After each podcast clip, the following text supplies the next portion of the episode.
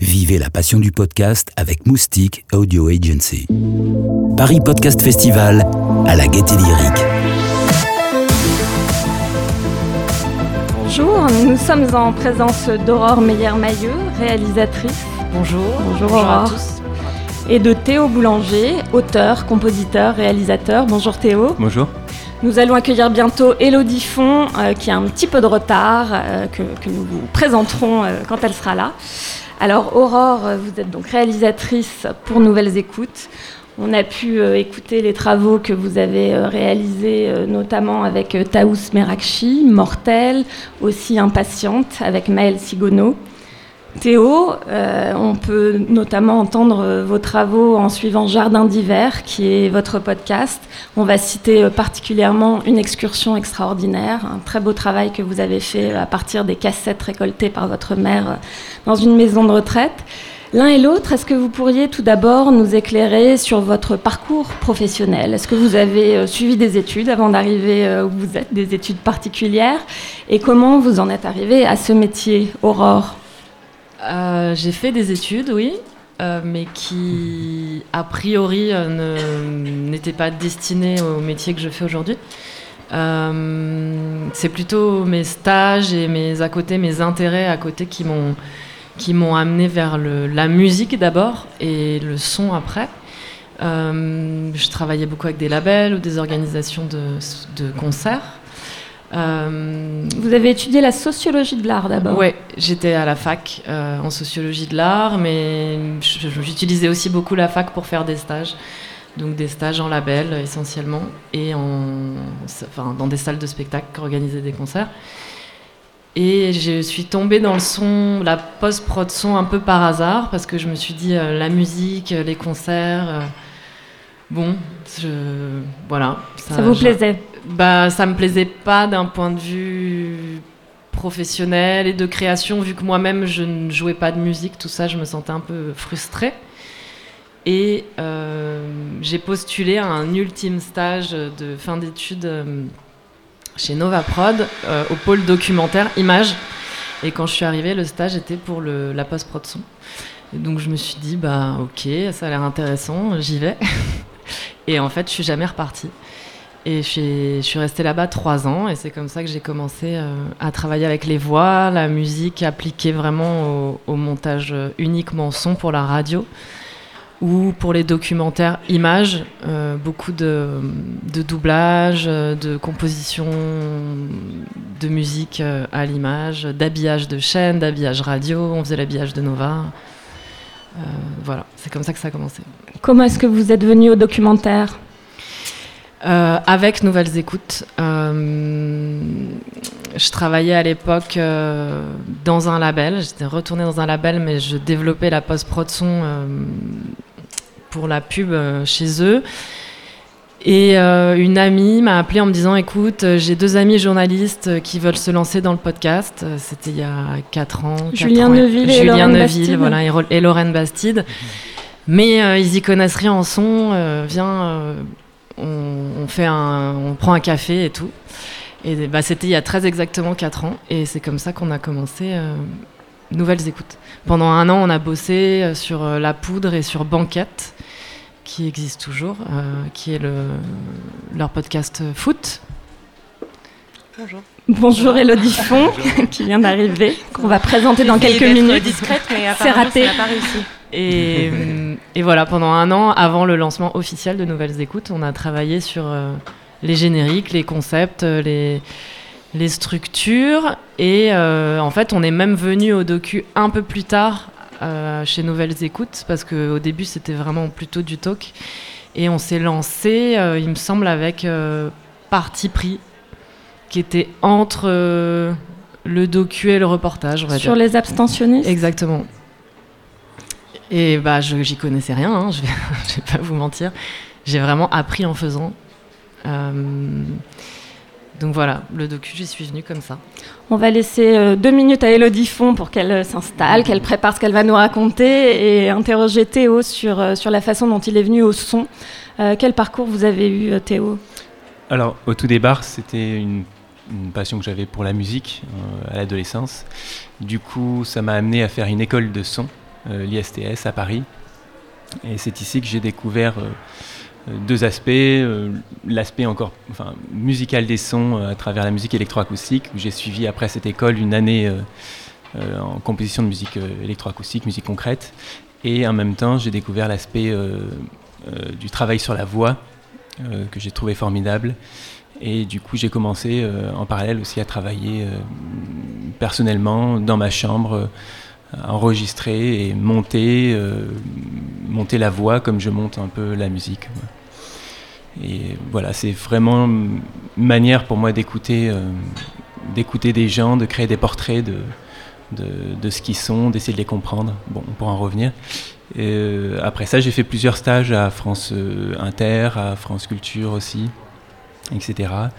J'ai laissé euh, pendant dix ans qui, ont suivi, j'ai travaillé euh, dans quelque chose qui n'avait rien à voir, une institut d'études et de conseils, qui me permettait à moi, à côté, de travailler mes propres documentaires, euh, que j'ai continué, continué ma propre musique.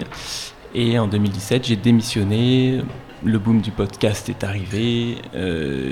Julien Cernobori, que j'avais rencontré lors d'un stage à France Inter pour Village People, euh, voilà, j'ai voulu le revoir parce que j'adorais Super Héros. Euh, j'ai commencé à travailler chez Binge Audio euh, avec la musique, la composition de génériques, comme Les couilles sur la table ou d'autres génériques.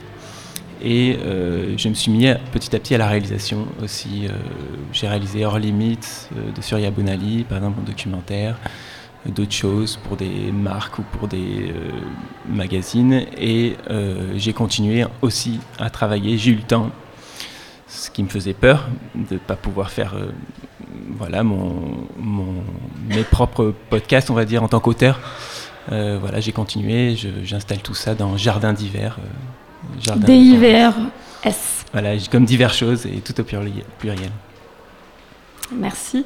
Alors Elodie, euh, vous êtes autrice de différents documentaires. On va citer euh, Coming In sur Arte Radio, Il était une fois la PMA pour Chic Magazine. Euh, plus récemment, Double Vie, une coproduction INA diffusée par Arte Radio. Même question que vos, que vos collègues. de quelle façon vous êtes venu au son? Dites-nous. Par le journalisme, parce que moi j'ai fait une école de journalisme, euh, celle de Lille, euh, que j'ai fait euh, l'option radio parce que je sais pas, juste parce que ça m'amusait, pour être totalement honnête. Je pensais pas du tout en faire mon métier. Moi, je pensais que j'allais être vers, j'allais être une journaliste de presse écrite à l'origine. Et, et, puis en fait, ça m'a amusé. J'ai beaucoup aimé le le son et j'ai surtout beaucoup aimé enregistrer des gens raconter leur histoire. Euh, et, petit à petit, alors au début, j'ai fait euh, ce que euh, font tous les jeunes journalistes en radio, ou en tout cas presque tous les, jeunes journalistes. C'est-à-dire que j'ai fait du reportage, des flashs, de la présentation d'émissions sur des chaînes classiques. Et puis petit à petit, je me suis intéressée au long, donc aux documentaires, des choses qui étaient un peu plus poussées, on va dire pas, forcément poussé dans le fond, hein, parce qu'on peut faire des choses très très poussées dans le fond en 1 minute 10, mais en tout cas euh, poussé dans la, dans la forme. Et, euh, et puis petit à petit, je suis venue à la chronique et puis à la présentation d'émissions. Et avant de faire du podcast, j'étais déjà passée un peu du côté obscur de la force, puisque j'étais passée du côté présentatrice d'émissions, ce qui est plus vraiment du journalisme. Et donc j'ai présenté la matinale du Move et j'ai présenté la matinale de Nova. Et, et puis quand Nova a été racheté, euh, j'y trouvais euh, pas totalement euh, mon compte et donc et non plus d'ailleurs en, parallèle vis-à-vis de, moi. Et, et donc je, je, me suis intéressée à enfin je me suis intéressée ça faisait un moment que je m'y intéressais puisque j'en faisais un dans mon salon qui s'appelait je bois donc je lis et on se marrait bien dans Je bois donc. Et, euh, et je me suis dit, bah, c'est peut-être le moment, vas-y, saute dans le vide et, et, euh, et deviens freelance, mais d'une manière euh, choisie et voulue. Et effectivement, ces deux dernières années, j'ai fait beaucoup de, de documentaires en podcast uniquement. Voilà. Alors, de quelle façon est-ce qu'on pourrait qualifier, décrire les différentes formes que peut prendre le documentaire en podcast? Aurore, vous avez travaillé ces différentes formes notamment. Quelles sont-elles euh, En fait, elles sont infinies, euh, je dirais. Euh, parce que, enfin, la manière dont, on, dont moi je travaille, surtout avec Nouvelles Écoutes, donc je réalise pour des auteurs ou des autrices. Donc déjà, c'est une... ça va être différent de quelqu'un qui écrit aussi. Euh, donc on, a un texte écrit, on a des désirs de quelqu'un de dire des choses, et euh, parfois cette personne euh,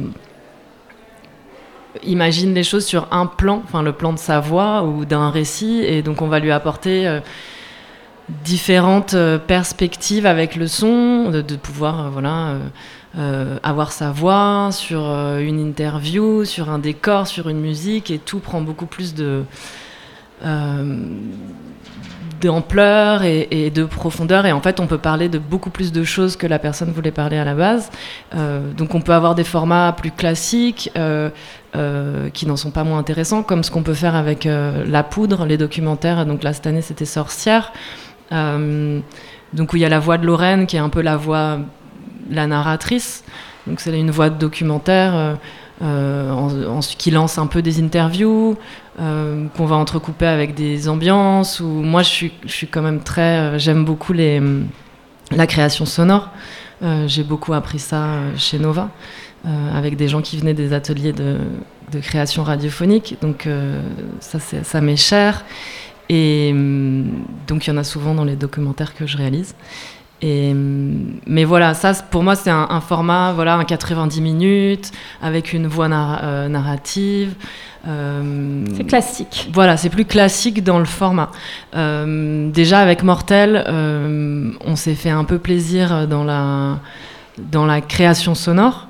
Donc c'est Mortel, personnel, on peut voilà, dire en deux mots. Mortel, donc c'est incarné, écrit et incarné par Taous Merakchi, euh, qui parle du décès de son père.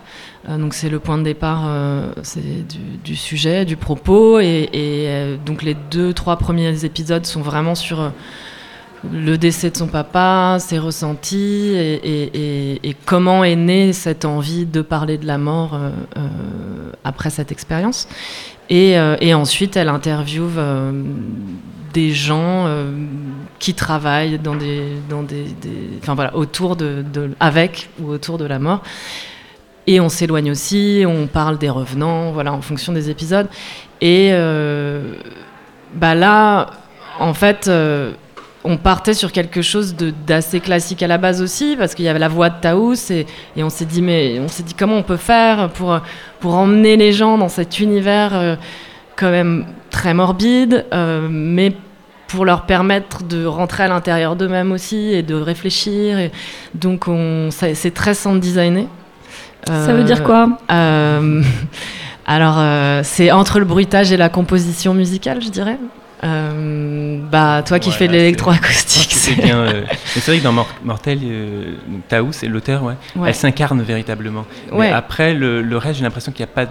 il y a- je ne sais pas si vous pensez vraiment à une forme préétablie ou plutôt c'est le sujet qui crée la forme. Voilà, Et c'est je pense ça. que c'est plutôt ça qui est important, de plus penser à la forme qui va contraindre le sujet, mais d'essayer de libérer le sujet pour qu'il puisse prendre toutes les formes qu'on peut, un peu comme dans Coming In aussi, où il n'y a pas de forme préétablie. C'est, enfin, Bah la non, forme, ouais, c'est autobiographique, tu as ta voix, mais euh, tu- on est surpris au milieu, de, au milieu de- du, du documentaire d'une forme qu'on n'imaginait pas, qui, qui, parce que dans l'histoire, on n'imaginait pas aussi ce que tu as vécu, ce que tu as senti, etc.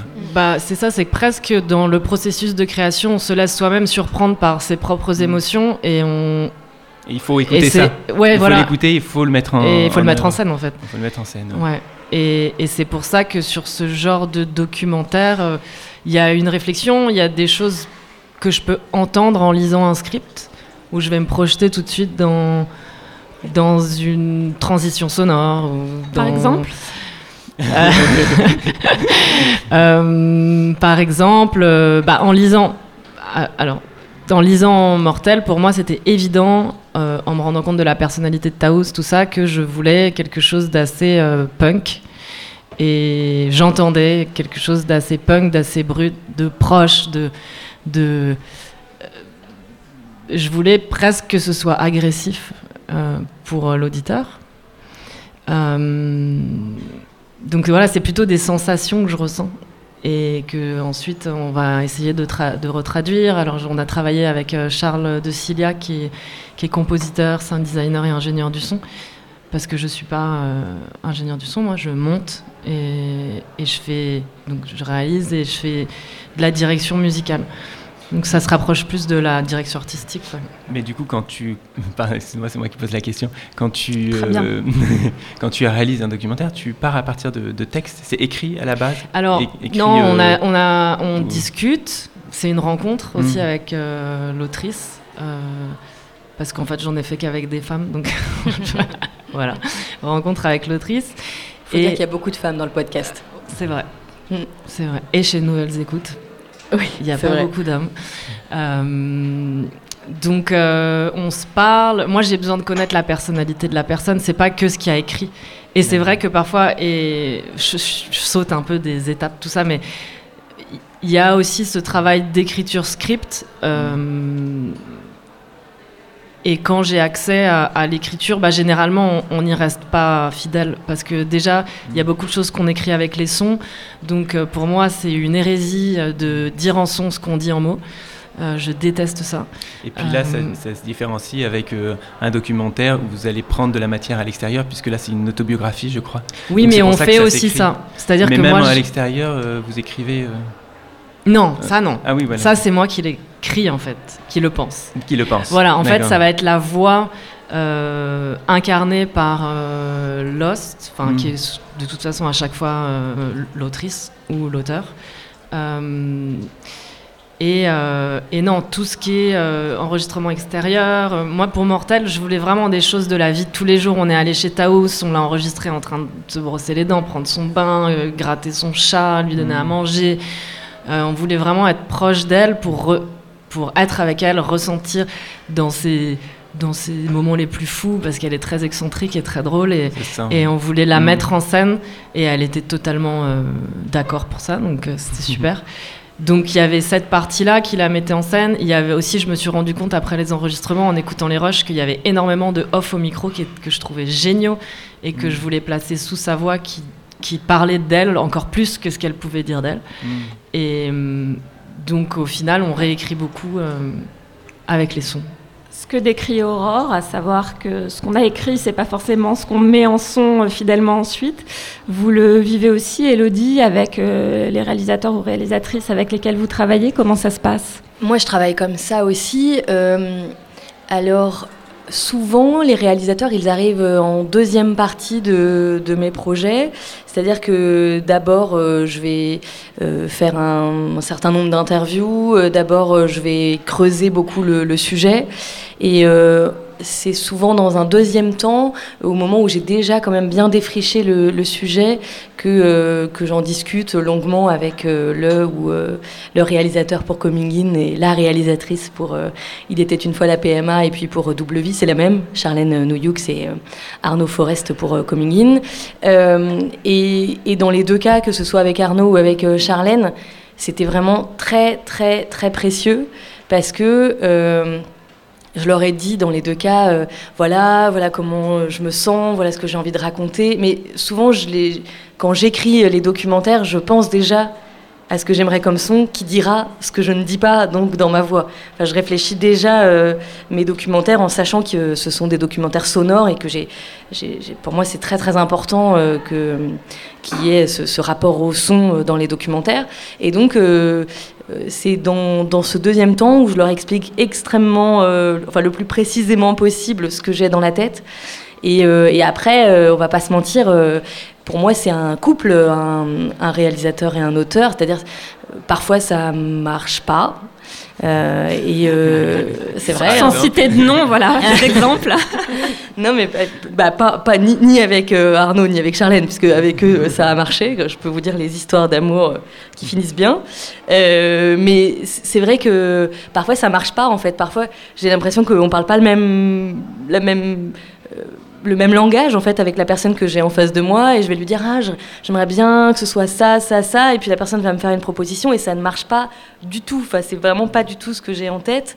Euh, et ça euh, je pense que c'est un parfois il y a une alchimie, voilà, une sensibilité exactement qu'on a et que d'ailleurs les réalisateurs ont ou pas avec les auteurs. Je veux dire, les deux se choisissent et les deux univers, il faut qu'ils concordent et qu'ils aillent dans la, dans la même direction, sinon ça ne fonctionne pas.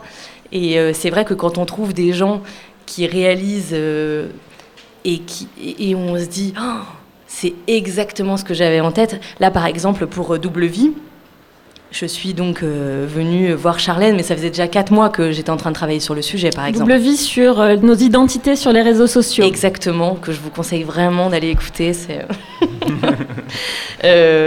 sorti il y a un mois. Et, et donc j'en ai discuté avec Charlène Nouyux au bout de, de quatre mois parce que je, séchais un peu justement sur la réalisation. Pas facile, euh, les, réseaux sociaux euh, en sont. C'est-à-dire il y a des sujets qui s'y prêtent euh, plus que d'autres, hein, on va pas se mentir. Et je me disais comment, comment je peux faire en sorte que ce soit pas justement du son prétexte? Alors là, le, le son où on m'entend taper à l'ordinateur, ou euh, on entend des, petits pop-up de. Euh, il peut y en avoir un ou deux, quoi, mais de, Vous savez, les notifications, le son que ça fait sur vos téléphones.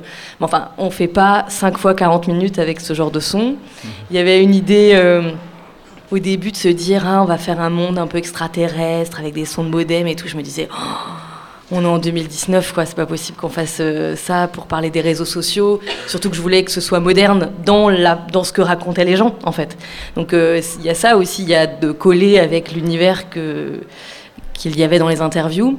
Et là, euh, en en discutant avec Charlène, on s'est dit, il y a deux, grands aspects. Il y a de, faire des, actes de théâtre et donc de penser la série en cinq épisodes comme cinq actes de théâtre. Et puis, euh, il y avait le côté très animal, en fait, de, de, nos rapports avec les réseaux sociaux et le côté très euh, euh, brutal parfois, ou en même temps, parfois pas brutal, mais le côté meute, le côté camouflage. Enfin, il y avait plein de parallèles comme ça avec un monde animal. Et donc, Charlène s'est dit, puisqu'on travaille avec Lina, on va aller prendre des documentaires animaliers. Et, et donc, on a voilà, distiller des extraits de, documentaires animaliers et, je trouve que ça apporte une couleur justement euh, aux documentaires euh, qui n'aurait vraiment pas du tout existé sinon. Voilà. Mm. Donc oui, c'est très très précieux le lien avec le réalisateur. plus humaine finalement. Euh, ouais. Plus, qu'animal. oui, c'est vrai. Par rapport aux réseaux sociaux, je dis. Oui, oui, exactement. Enfin, C'était vraiment de se dire quelle histoire on raconte en parallèle, effectivement. Donc là, j'avais pas forcément besoin de son pour euh, soutenir le propos que je trouvais déjà assez fort en fait. Euh, et moi je me dis qu'il faut, en tout cas quand je donne des cours, je dis souvent ça aux élèves, je dis euh, faut faire confiance au son. C'est-à-dire, euh, ça sert à rien de se dire, euh, donc c'est typiquement l'exemple qu'on donne très souvent, hein. si vous voulez parler d'une porte qui s'ouvre, euh, soit vous le dites, soit on l'entend, mais enfin pas les deux, ça sert à rien. Et donc mettez un son de porte qui s'ouvre et l'esprit va très bien comprendre qu'on entre dans une pièce. Et je pense que on a une tendance, alors pas les réalisateurs qui ont cette oreille-là, mais on a une tendance quand on commence à faire du, son et du documentaire, à, l'écrire d'une manière un peu linéaire, effectivement, et à se dire qu'on va, on va pas faire confiance dans ce que vont nous dire les gens, dans, euh, dans le, les sons qu'on va pouvoir glaner, et qui racontent déjà une première histoire qui est l'histoire euh, centrale. Et je pas faire confiance à l'auditeur aussi, en fait. Et pas forcément faire... À sa compréhension ou aux suggestions qu'on peut faire qui peut aussi lui et qui sont en fait chacun va recevoir la chose d'une manière différente oui, aussi. Donc euh. bien sûr, mais du coup, moi je me dis, au pire, si la personne ne comprend pas qu'on rentre dans la pièce, c'est peut-être pas très grave pour la compréhension. Soit les gens vont la voir, soit les gens vont pas la voir. Et, je trouve ça chouette aussi que chacun, chacune, euh, en écoutant, puisse euh, euh, être sensible à différents moments. Et d'ailleurs, pour Coming In, dont on m'a beaucoup parlé et dont on continue à beaucoup me parler, et je le prends avec beaucoup de plaisir, ça me dérange évidemment pas, mais Coming In, où je racontais mon, ma propre histoire et et mon acceptation de mon homosexualité. Euh, c'est rigolo parce que ça fait donc deux ans et demi que c'est sorti et deux ans et demi que les gens me racontent des moments extrêmement différents. Ils me disent ah j'ai bien aimé ou à ce moment-là ça m'a ça a percuté quelque chose en moi. Mmh. Ah le, ce son là derrière j'ai aimé etc. Et c'est jamais le même. Et ça je trouve que c'est aussi assez magique dans dans le son. Quand vous travaillez sur un documentaire, de quelle façon l'auditeur est présent à votre esprit? Théo C'est une bonne question. Euh, j'ai plusieurs. J'alterne en fait entre les deux, mais pour me laisser euh, le plus de liberté, en tout cas, euh, parce que j'ai l'impression que c'est ça que j'essaie de travailler le plus de temps en tant qu'auteur là, et non pas en tant que réalisateur, parce que j'ai ces deux casquettes.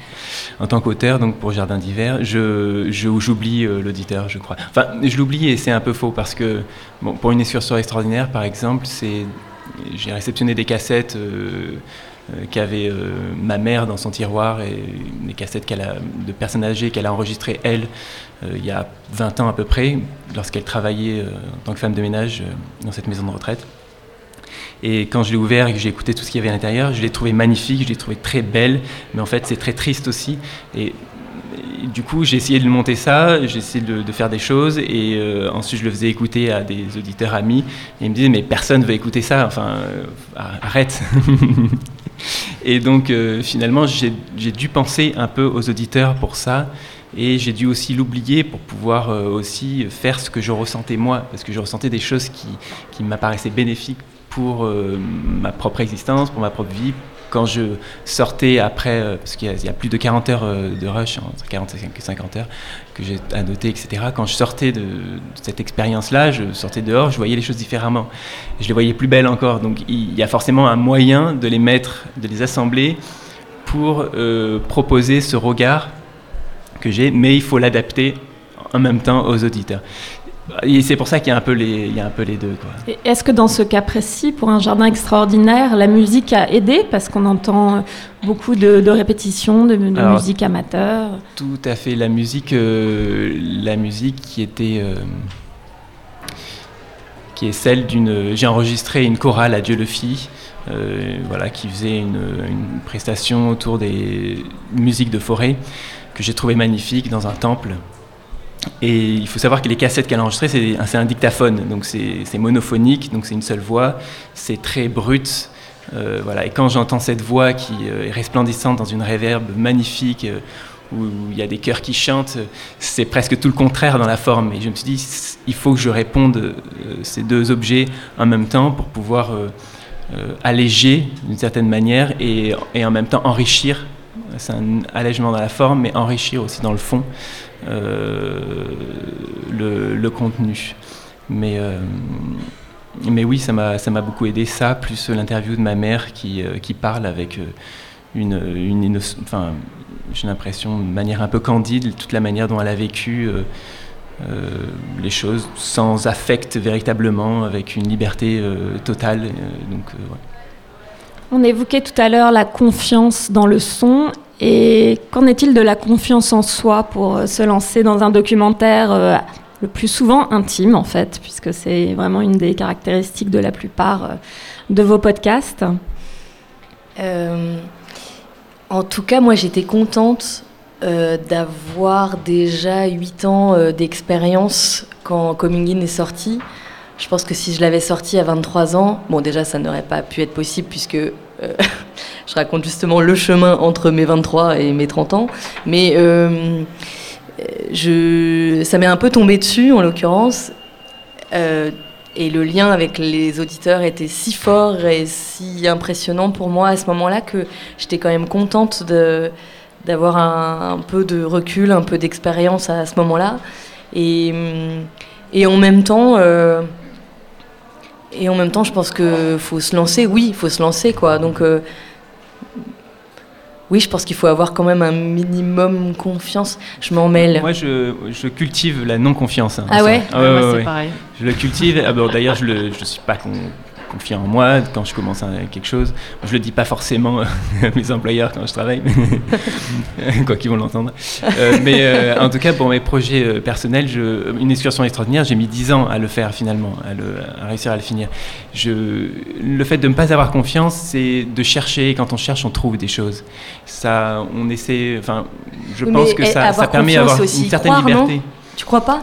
C'est aussi croire, croire dans son projet, croire dans. On croit en sujet, au sujet que l'on veut traiter parce qu'on on, a envie de faire, un, enfin, en tout cas au début probablement, enfin peut-être pour certains, quelque chose qui nous tienne vraiment à cœur. Et à ce moment-là, si c'est le cas, on va forcément arriver à faire quelque chose. Même si on n'a pas la confiance, c'est par rapport à la forme est-ce qu'on va réussir à monter, est-ce qu'on va réussir, ce que les auditeurs, on va penser aux auditeurs, il faut un peu les oublier Oui, mais de parce que temps confiance, ça veut pas forcément. Oui, c'est ça, Dans ma tête, que- c'est pas être prétentieux. Enfin, je veux dire, c'est pas se dire. euh, Non, parce qu'au fin de compte, mais- tu as confiance en ton instinct. Parce que chercher, se permettre de prendre le temps de chercher et de trouver. euh, Oui, mais on on ch- on T'as cherche confiance en ton doute, en fait. Enfin, tu t'en sers pour créer. J'ai pas forcément Moi, confiance à, réu- réussir à finir ce projet-là et à le, à le, à le, à le diffuser.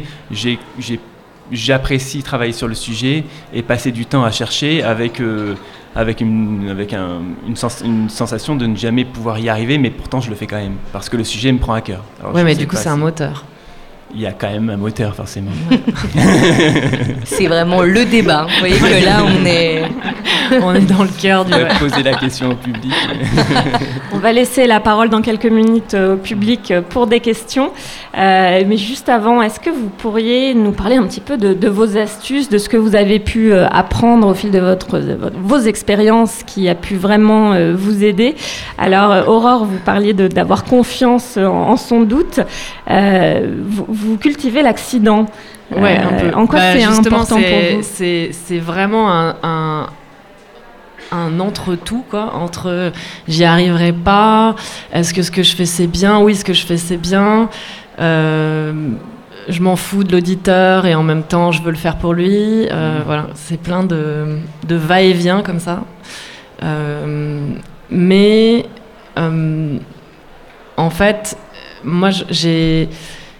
Et alors je pense que c'est quand même l'expérience qui parle, mine de rien, parce que j'ai toujours l'impression que je débarque, sauf que ça fait quand même 12 ans que je travaille dans le son. Mais euh, donc cette expérience me permet de cultiver un flottement qui, dans mon processus de création, est, m'est très précieux. C'est-à-dire que je vais... Oui, il y a un sujet, et puis je vais lire, je vais penser, et puis je vais le laisser complètement de côté. Euh, et en fait, ça va travailler, travailler, travailler. Et puis, je commence toujours par la musique, en fait. Euh, par écouter des musiques euh, qui vont m'inspirer, qui vont me rentrer dans une sensation par rapport à l'autrice ou par rapport au sujet. Et de cette musique, je vais penser à des voix. Et, et en fait, c'est comme si j'avais l'impression qu'il se passait pas grand-chose. Et finalement, quand je m'y mets, il y a tous ces éléments qui sont déjà là et je me mets à les. Va Tout d'un coup, ça va fait. très vite. Ouais. Voilà. Et.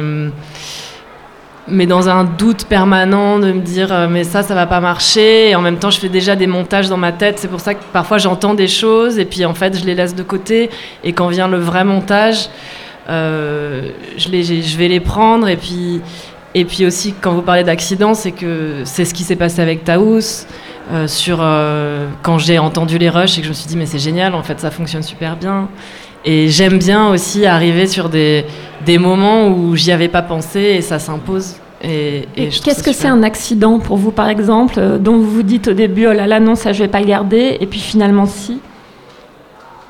Non, alors justement, ça, ce serait pas un accident. L'accident, ce serait quelque chose à laquelle j'aurais pas consciemment pensé et, euh, et qui tout d'un coup euh, euh, bah, prend sens au montage. C'est une donc- tarte à et non, parce que j'essaye de réfléchir à d'autres documentaires. Impatiente, euh, Impatiente, c'était différent parce qu'il y avait une vraie urgence avec euh, la maladie de Maël. Voilà, on, savait quand même qu'il y avait quelque chose qui planait ou, voilà, bah, c'est hyper triste. Elle est décédée euh, cet été, mais on va continuer. Voilà, on a pris la décision de continuer. Donc on reprend en novembre là, euh, sous une autre forme évidemment qu'on est en train de mettre en place dans nos têtes.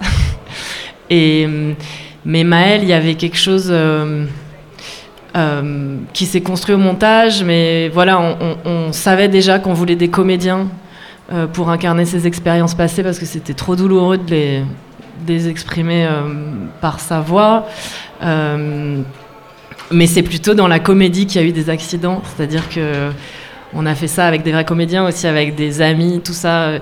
Et, on a découvert des talents insoupçonnés et je laissais un peu improviser. Là, c'était plutôt par rapport à l'impro des comédiens et je découvrais aussi des choses et qui s'imposaient à nous. Et, moi, j'adore en fait être surprise euh, et m'adapter à une surprise. voilà, ça, ça me plaît beaucoup. Bah, euh, je dirais pas perdre pied au moment où euh, ça y est, on a euh, tous les rushs et que donc on en a pour des heures et, qu'on se dit mais en fait c'est nul, c'est horrible, je vais jamais y arriver, en fait ça n'a aucun intérêt. Bon, c'est vraiment ce moment horrible. de la création, hein, je pense, d'une manière générale. Enfin, je veux dire, les gens qui écrivent, je pense que c'est pareil. Et donc, donc ça, c'est ne pas céder à ce moment-là et se dire que on va s'en sortir. Et, euh, moi, je, travaille aussi beaucoup en amont. Ça, infuse quand même assez longuement dans ma tête. Euh, je lis beaucoup de, choses. Et, euh, peut-être en petits trucs ou astuces, j'ai une tendance à écouter au fur et à mesure. Ça, je fais une interview qui va être, par exemple, qui va durer deux heures.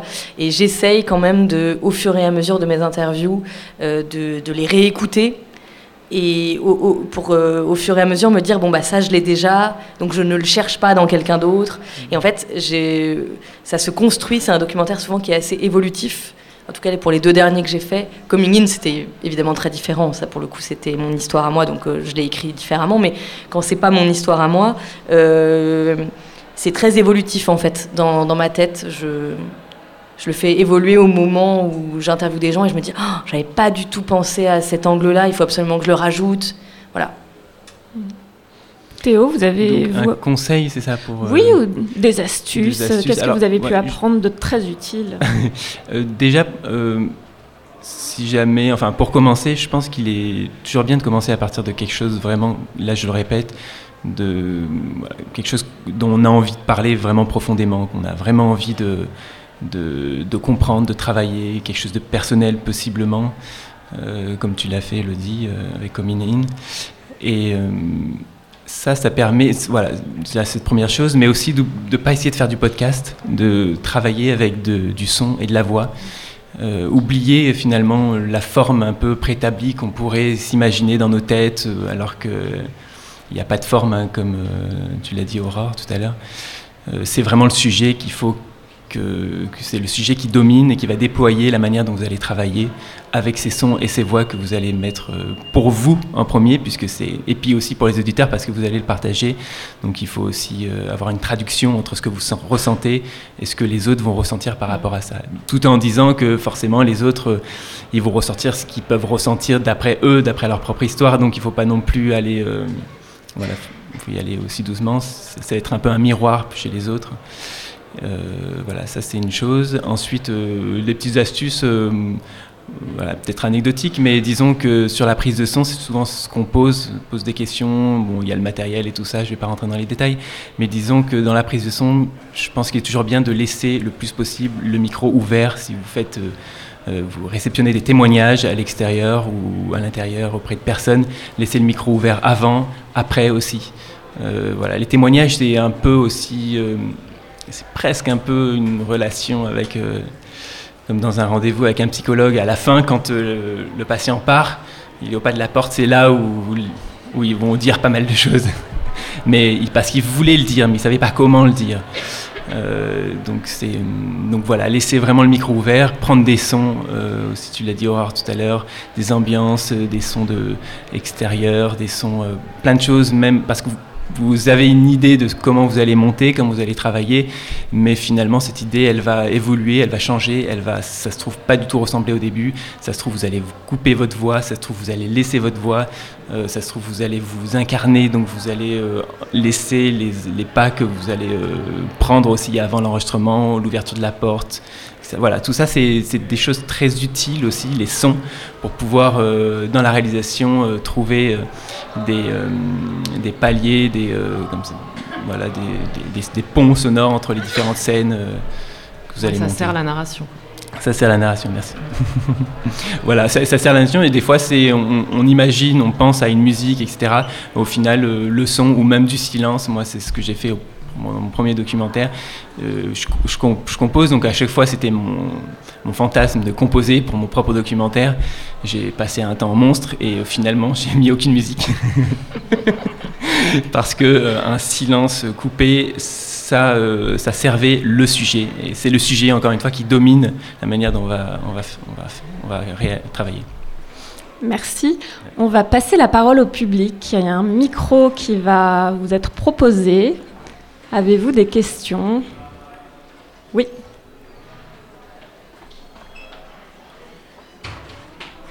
Ah, juste une seconde. C'est bon, ça marche. C'est bon. Bonjour, euh, je me présente, euh, Maude Pétel-Garé. Euh, ma question, c'est euh, qu'est-ce que vous pensez de l'écriture documentaire sans narration? Sans narration, ça veut dire sans voix off? Oui, exactement. Parce qu'il y a une narration, hein. Enfin, je pense. Ouais, ouais, Oui, ouais. oui. Euh, euh, ça veut dire que sans narration, euh, il y en a pas, je pense pas. Enfin, en tout cas, c'est pas forcément des très bons podcasts, mais tu peux avoir une narration, par contre, euh, sans voix off, euh, justement en faisant confiance euh, au son et, et à ce que le, le, le son va pouvoir rebondir sur un autre son, qui va pouvoir rebondir sur un autre son. Enfin, il y en a qui sont très très beaux, effectivement, sans, sans voix off, hein, des, euh, des Ouais, documentaires. ap- Après, ça peut être des, euh, des enfin, c'est pas des interviews, mais des enregistrements de situations en action. Bah, moi, je pense souvent au striptease euh, Oui, sur, euh, Mm. sur la télévision où il y a vraiment euh, des gens qui parlent entre eux. Moi, j'adore ça. C'est quelque chose que j'aime, beaucoup parce que la narration, elle est, elle est présente justement. Après, à mettre en œuvre, c'est souvent, au niveau professionnel en tout cas, plus compliqué. Évidemment, enfin, j'imagine parce que euh, on sait pas, on sait vraiment pas ce qu'on va obtenir, on sait vraiment pas au niveau des interviews. On peut faire des interviews, mais finalement pas les utiliser parce que ça marche pas. Moi, je suis pour. hein. Non. Voilà. Je trouve que ça peut fonctionner euh, complètement au son. Et même euh, sans narration sonore, je suis pour aussi. Le field recording, euh, des sons qui parlent d'eux-mêmes, où on, sans parti pris, sans rien, de, juste de l'audition. Euh, J'ai fait un stage d'ailleurs avec euh, Kay Mortley sur le documentaire de création et on se laissait complètement, Mm. complètement porter et c'est génial. Mais il y a quand même une narration au niveau des Après, sons, oui, hein. dans ce cas-là, Mais, euh, on en crée. bon, Il y avait une narration. Après, mais énormément de, aussi de déambulation sonore. Et, et c'est là où après chacun il trouve son compte. Mm. Chacun, il... on est beaucoup plus sur l'imaginaire et c'est beaucoup plus poétique en fait. C'est presque de la poésie en son. Euh, bon, je vais pas dire qu'il n'y a pas de narration en poésie, mais c'est un, autre débat. Mais je trouve que il y a des liens. Après, on fait des liens entre des situations et c'est là que se noue la narration. Mais on se laisse aussi, euh, on voyage. Et c'est vrai qu'il n'y en a pas encore beaucoup euh, des podcasts comme ça, un peu sur Faune Radio.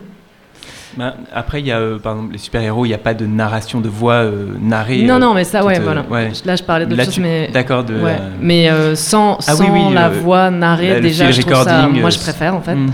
Et, et aussi euh, sans narration de son, que ce soit assez brut et libre. Et, Mm. euh, il en faut plus. Merci. Une autre question?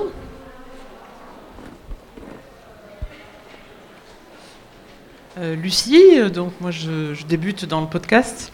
Euh, J'ai le sentiment, et c'est pas un jugement de valeur, que depuis là le début, vous nous parlez de documentaire et en même temps vous avez tous, à peu près tous, parlé d'autobiographie et d'autofiction. Et je me demandais quelle était la lisière entre le documentaire et ce début de travail que vous avez tous fait sur cette ligne-là d'autofiction et et Je dirais En que fait- pour moi, c'est un genre du documentaire. Enfin, je sais pas comment vous, vous le vivez. C'est-à-dire, je- euh, il y a des documentaires euh, autobiographiques euh, ou euh, d'autofiction, et c'est tout un pan du, du documentaire aujourd'hui, en, en tout cas en podcast. Mais il y a aussi tout un tas de, de documentaires. Pour le coup, Double Vie et la PMA, c'est pas du tout. Enfin, c'est pas sur ma vie. Non, mais en autobiographie, il me semble qu'on n'a parlé que de ton documentaire. Mais... Ouais, ou, de le fait que toi, tu allé âgée. chercher euh, oui, des mais ça, c'est pas ma propre vie. Là, c'était pour l'écoute Ouais. des personnes âgées au sein de sa structure.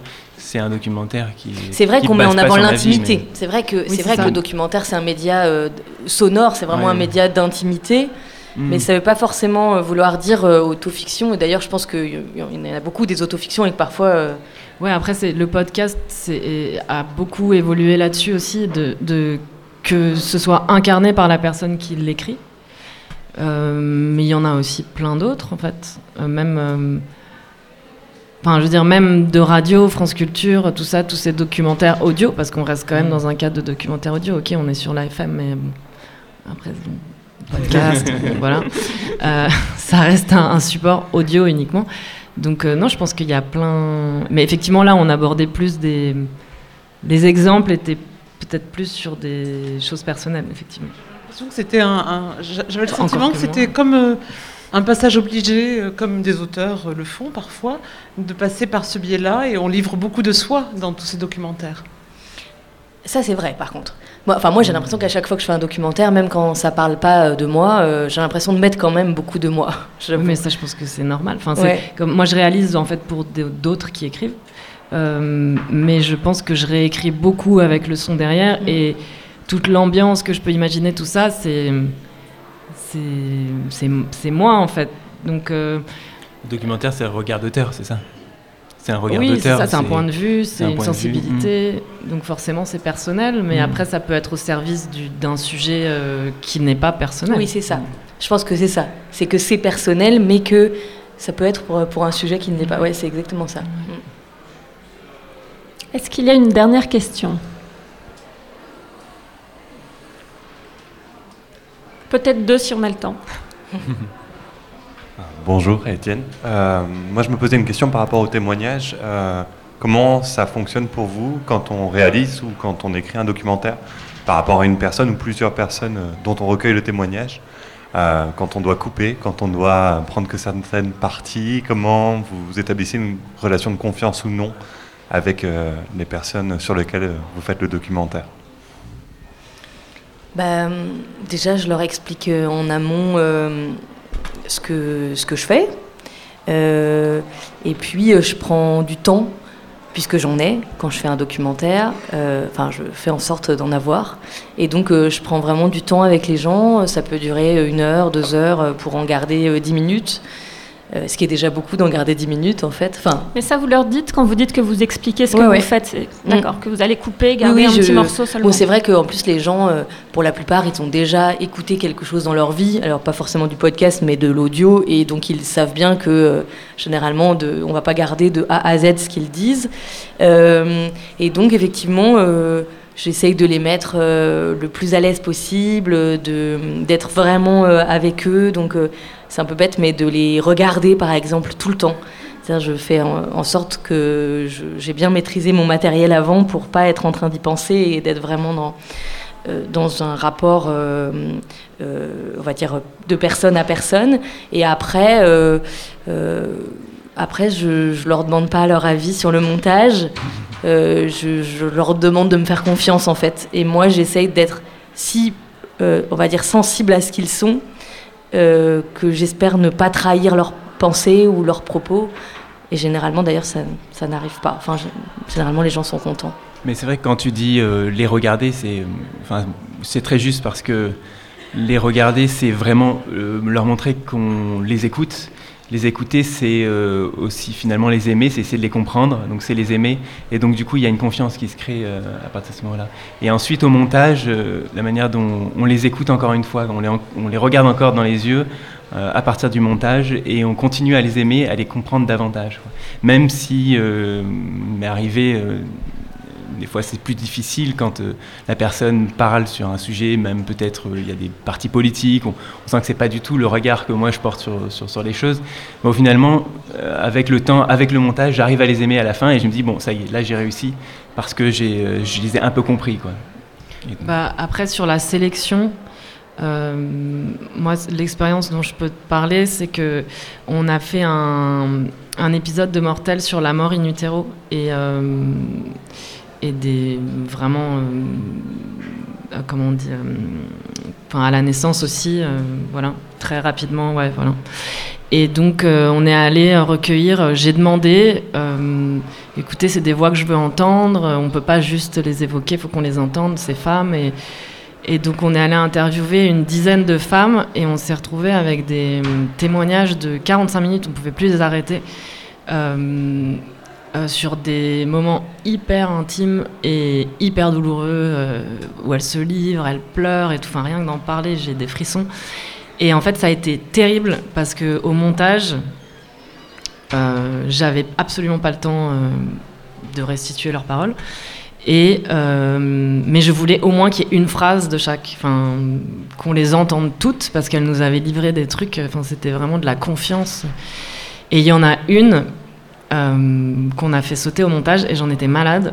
Et juste pour ça, quoi, pour euh, au moins la. parce qu'elle nous avait fait tellement confiance en témoignant. Et donc voilà, derrière, la production euh, avait quand même en amont bien expliqué et euh, l'avait rappelé derrière pour lui expliquer qu'elle ne serait pas là euh, dans le, documentaire et tout ça. Euh, mais c'est des choix qui sont parfois difficiles parce que euh, voilà, quand on travaille sur des sujets euh, de l'intime et que les gens se livrent autant, euh, de pas les avoir après, euh, moi une- ça, ça m'avait fait vachement de peine parce que vraiment euh, c'était très très fort et puis cette pauvre, enfin voilà, moi c'était un peu dur ce choix-là. On a une responsabilité envers eux. Ah oui, on se sent responsable. Mm. Ouais, ouais. Merci. Alors, on va terminer cette rencontre en accueillant euh, Vianney Baudeux, qui est responsable du répertoire sonore de la SCAM, euh, la Société civile des auteurs multimédia, qui va expliquer en quelques minutes euh, bah, sa structure et de quelle façon elle fonctionne avec les auteurs de documentaires. Bonjour Vianney. Bonjour. Euh, oui, donc euh, voilà, je travaille à la SCAM et euh, je suis chargé des relations institutionnelles et européennes et je suis aussi responsable juridique du, du répertoire sonore.